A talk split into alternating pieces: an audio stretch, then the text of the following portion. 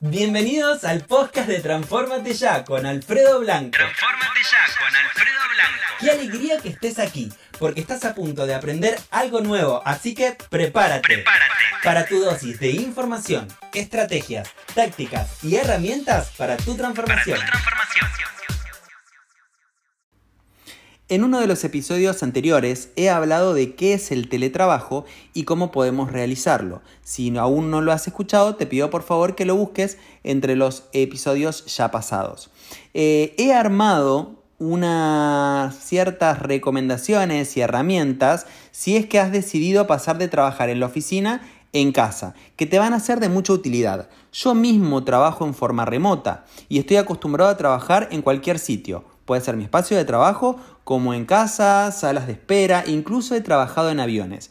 Por eso créeme si te digo que sé de lo que te estoy hablando y te pido que estés atento a las próximas recomendaciones.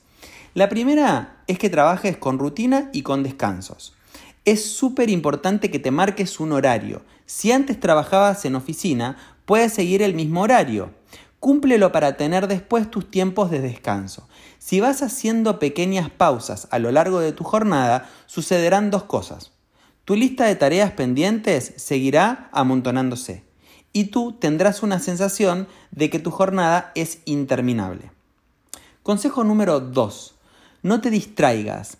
Que trabajes desde casa no es sinónimo de que puedas visualizar todo el catálogo de Netflix o incluso probar todos los filtros de Instagram.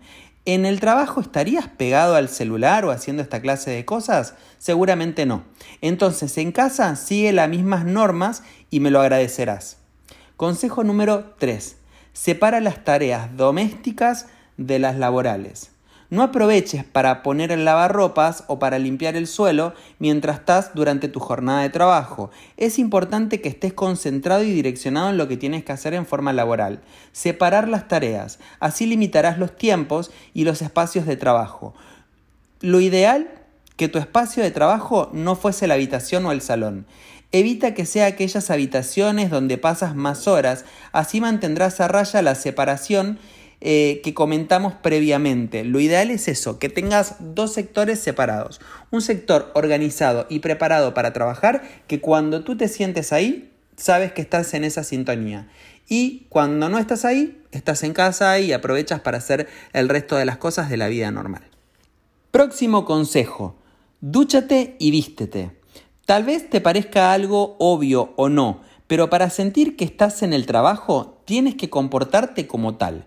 Cuando suene el despertador, dúchate, vístete como si fueras a ir a la oficina. Si trabajas en ropa cómoda o en pijama o batón, no tendrás la sensación de estar activo y no serás 100% productivo.